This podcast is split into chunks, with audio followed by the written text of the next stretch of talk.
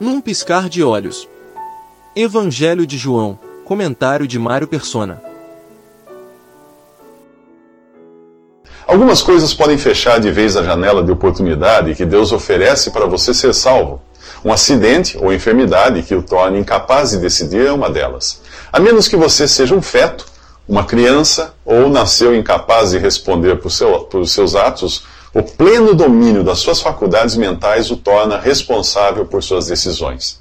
Isso não ocorre apenas nas coisas de Deus, mas até na lei dos homens, que diz que ninguém pode alegar desconhecer a lei. Do mesmo modo, ninguém será tido por inocente diante de Deus. Quer saber como? Você já julgou as ações de outras pessoas? Então você está apto a julgar a si mesmo, e isso torna responsável diante de Deus. Na carta aos Romanos, Deus afirma: És inexcusável, ó homem, qualquer que sejas, quando julgas, porque te condenas a ti mesmo naquilo em que julgas a outro. Pois tu que julgas, praticas o mesmo. Isso está em Romanos, capítulo 2. Além de uma enfermidade que o impeça de tomar a decisão de crer em Jesus, a morte também pode pôr um fim às suas chances. Neste exato momento, no necrotério mais próximo de sua casa, existe alguém que ontem não fazia ideia de que hoje estaria deitado ali. Outra coisa que pode impedir você de crer, após ter escutado o Evangelho, é o arrebatamento da igreja. Ele é descrito em 1 Tessalonicenses capítulo 4, versículo 16, desta forma: O próprio Senhor descerá do céu, e os que morreram em Cristo ressuscitarão primeiro. Depois nós, os que ficarmos vivos, seremos arrebatados juntamente com eles nas nuvens, a encontrar o Senhor nos ares, e assim estaremos para sempre com o Senhor. O arrebatamento podia ter ocorrido já nos dias de Paulo, por isso ele se inclui dizendo: Nós, os que ficarmos vivos, seremos arrebatados. Não existia coisa alguma que devesse ocorrer antes e continua não existindo, exceto a paciência de Deus em, em aguardar que mais gente se converta. Porém, uma vez dada a ordem de partida, a Bíblia diz que isso acontecerá em um piscar de olhos. E depois? Bem, depois o mundo seguirá sem os restos mortais dos que morreram na fé desde Abel e sem os verdadeiros cristãos que estiverem vivos nesse momento. Os primeiros ressuscitarão e os outros serão transformados. Se você quer saber a explicação que os jornais darão no dia seguinte para a falta de tanta gente, terá de comprar os jornais no dia seguinte. Mas aí será tarde demais para você. Antes da minha conversão, na década de 70, eu me envolvi com o esoterismo. Na época havia uma teoria de que um planeta passaria perto da Terra e as pessoas menos evoluídas espiritualmente seriam tiradas daqui e levadas para lá por extraterrestres. O mundo se veria assim livre dessas pessoas para viver uma nova era de paz e prosperidade. Segundo aquela ideia esotérica, hoje eu seria um dos atrasados que serão tirados daqui. Nos próximos três minutos, veja o que acontecerá aos que forem deixados para trás. O capítulo 4 de 1 Tessalonicenses fala do arrebatamento da igreja. O capítulo seguinte, o capítulo 5, fala do dia do Senhor. Duas coisas diferentes. O, o arrebatamento era um mistério, assim como a igreja, desconhecido dos profetas do Antigo Testamento, e só revelado a Paulo, como ele explica em 1 Coríntios 15. Já o dia do Senhor era bem conhecido dos judeus como um tempo profético de juízo e tribulação. A bendita esperança do crente em Jesus é o arrebatamento. Porém, o dia do Senhor é a perspectiva aterradora para os que forem deixados para trás. Ele é comparado a um ladrão que ataca à noite. O capítulo 2 de 2 Tessalonicenses nos dá detalhes do que acontecerá após o arrebatamento da igreja. Mas uh, que igreja é essa que será arrebatada do mundo e quem faz parte dela? Bem, na Bíblia, igreja nunca é um edifício de tijolos, mas é uma casa espiritual construída com pedras humanas, sobre o alicerce dos apóstolos e profetas do Novo Testamento e tendo a Jesus como a pedra da esquina. A igreja da Bíblia não é denominada Igreja X ou Igreja Y, e nenhum de seus membros a chama de minha igreja ou Igreja do Pastor Fulano. Ela é, é a igreja de Deus, e só Jesus a chama de minha igreja. Você não consegue tornar-se membro dela, porque é Jesus quem acrescenta a ela os que vão sendo salvos. Por ser esta igreja o corpo de Cristo, nem você, nem o pecado e nem o diabo é capaz de arrancar um membro sequer desse corpo. A igreja é formada por todos, sim, todos os que creem em Jesus, que tiveram seus pecados lavados pelo sangue derramado na cruz e receberam o Espírito Santo. Mesmo porque quem não tem o Espírito de Cristo, esse tal não é dele. Depois do arrebatamento da igreja, o mundo ficará à mercê do diabo e de seu anticristo, e a apostasia, que é o abandono da verdade, que já pode até ser vista por aí, correrá solta, até o anticristo se apresentar como Deus. Antes do arrebatamento, o Espírito Santo estava no mundo, habitando na igreja e os crentes e nos crentes individualmente, mas então, depois do arrebatamento, não haverá mais impedimento para a deterioração completa do mundo. Por mais que as coisas pareçam ruins hoje, elas ainda têm Deus no controle. Quando Pilatos se gabou de ter autoridade para soltar ou crucificar Jesus, ficou sabendo que só tinha tal autoridade porque recebeu de Deus. Além do controle que Deus exerce hoje sobre os governos humanos, o Espírito Santo nos crentes também forma uma barreira à total manifestação do mal. Quem crê em Jesus é sal e luz neste mundo. E o sal é, é usado para preservar a carne. É também luz, e basta saber que a iluminação pública inibe a prática criminosa, para você entender essa influência que o cristão tem no mundo. Os cristãos sempre foram os estraga-prazeres deste mundo, mas com arrebatamento, esse problema acabará. E quem ficar no mundo poderá viver do jeito que o diabo gosta, literalmente. Nos próximos três minutos, Deus manda a operação do erro. Ao falar do arrebatamento da igreja, Paulo se inclui entre os que participariam dele. Ele diz: Nós, os que ficarmos vivos, seremos arrebatados. Será que ele não leu Mateus 24, 14, que diz que o evangelho do reino será pregado no mundo inteiro e então virá o fim?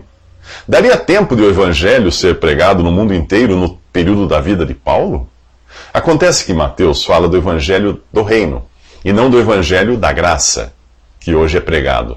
O evangelho do reino anunciava a chegada do Messias e Rei dos judeus. Ele foi pregado por João Batista e pelos apóstolos, e voltará a ser pregado pelos que se converterem após o arrebatamento da igreja. Jesus é o Rei dos judeus, mas a Bíblia nunca diz que ele seja Rei dos cristãos. Para os cristãos, ele é Senhor. Uma das chaves para você entender a Bíblia está em entender que Deus tem um povo, Israel, escolhido desde a fundação do mundo, e outro povo, a igreja, escolhido antes da fundação do mundo. Israel recebeu promessas de bênçãos terrenas, a igreja recebeu promessas de bênçãos celestiais. Daí o contraste entre o Antigo e o Novo Testamento. Quando Israel rejeitou o seu rei, e o pregou na cruz, o relógio profético parou quando faltavam sete anos para o fim do mundo atual e o início do reinado de mil anos de Cristo. Deus abriu um parêntese na história para inserir aí a igreja, mas não disse quanto tempo esse parêntese iria durar. Por isso, Paulo aguardava o arrebatamento a qualquer momento.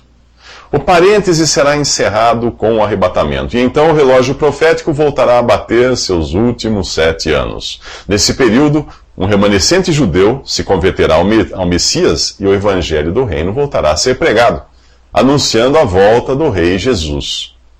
O evangelho do reino será pregado no mundo inteiro em testemunho a todas as nações e então virá o fim, quando Jesus voltará com a igreja para inaugurar seu reino de mil anos. É por isso que o capítulo 3 de 1 Tessalonicenses termina falando da vinda de nosso Senhor Jesus Cristo com todos os seus santos são os que tinham sido arrebatados. Agora preste atenção: após o arrebatamento da igreja, só irá se converter quem ficou no mundo e nunca escutou o evangelho da graça. E os que escutaram e foram deixados para trás. O que acontecerá com eles? Bem, Deus fará com que estes acreditem na mentira do anticristo. É o que a Bíblia chama de operação do erro, em 2 Tessalonicenses capítulo 2. Se essa pessoa for você, Saiba que tudo o que o separa de crer no anticristo é um piscar de olhos do arrebatamento. Não acredite nos livros que mostram cristãos se convertendo após o arrebatamento, ou naqueles vídeos com gente dentro de um templo esvaziado pelo arrebatamento, caindo de joelhos e pedindo perdão a Deus. Porque não receberam o amor da verdade para se salvarem, Deus lhes enviará a operação do erro, um poder sedutor para que creiam a mentira. Nos próximos três minutos, Jesus entra em Jerusalém. Voltando ao capítulo 12 do Evangelho de João, encontramos uma cena diferente. As ruas de Jerusalém estão cheias de peregrinos quando começa a circular a notícia de que Jesus virá à cidade. A multidão sai para esperar aquele que ressuscitou Lázaro. Nem mesmo os discípulos que conheciam as Escrituras percebem que isso é o cumprimento das palavras do profeta Zacarias, que diz: Não temas, ó filha de Sião, eis que o teu rei vem assentado sobre o filho de uma jumenta. Aqueles, aquele, que, aquele Jesus que um dia voltará montado nas nuvens do céu, agora entra em Jerusalém montado em um jumentinho. A multidão lança ramos e palmeiras em seu caminho e clama empolgada: Hosana, bendito Rei de Israel que vem em nome do Senhor. Hosana significa salva-nos, te suplicamos. Mas a salvação que o povo espera é a libertação do invasor romano. Em poucos dias, essas mesmas pessoas irão clamar: crucifica-o, crucifica-o, e depois irão coroá-lo com espinhos e darão a ele um trono singular a cruz. Ninguém quer um Jesus manso e humilde, mas um rei poderoso e implacável. O que aqueles judeus não entendem é que Israel tem maior culpa que os romanos por terem falhado em ser um testemunho de Deus no mundo. 600 anos antes, Deus falara pelo profeta Ezequiel: Esta é Jerusalém, Coloquei-a no meio das nações, estando os países ao redor dela. Ela, porém, se rebelou perversamente contra os meus juízos, mais do que as nações, e os meus estatutos, mais do que os países que estão ao redor dela. Se você se diz cristão e se orgulha de conhecer a palavra de Deus e sai por aí proclamando Hosana e Aleluia como se fossem palavras mágicas, saiba que aquelas pessoas também faziam isso. Elas queriam um Jesus que as libertasse da opressão multiplicasse o pão e curasse seus enfermos. Um Jesus talismã da prosperidade. Talvez você diga que hoje os tempos sejam outros e os cristãos realmente estão dando um bom testemunho neste mundo. Bem, então eles devem ser diferentes daqueles que Paulo denuncia em 1 Coríntios 5 como piores que os pagãos.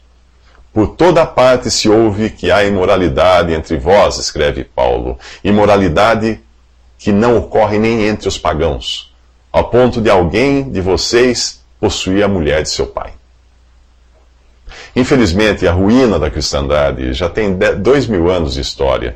E hoje, um cristão sincero tem dificuldade para testemunhar da sua fé. Para o incrédulo, ou ele é o pregador esperto que pede dinheiro, ou ele é o crente bobo que dá. Mesmo assim, sempre haverá pessoas como os gregos do versículo 21 desse capítulo 12 de João, eles se aproximaram de Filipe, que era de Betsaida da Galiléia, com um pedido: Senhor, queremos ver Jesus. E você? Quer ver Jesus? Ou está em busca de outras coisas? Nos próximos três minutos, o grão de trigo avisa que vai morrer.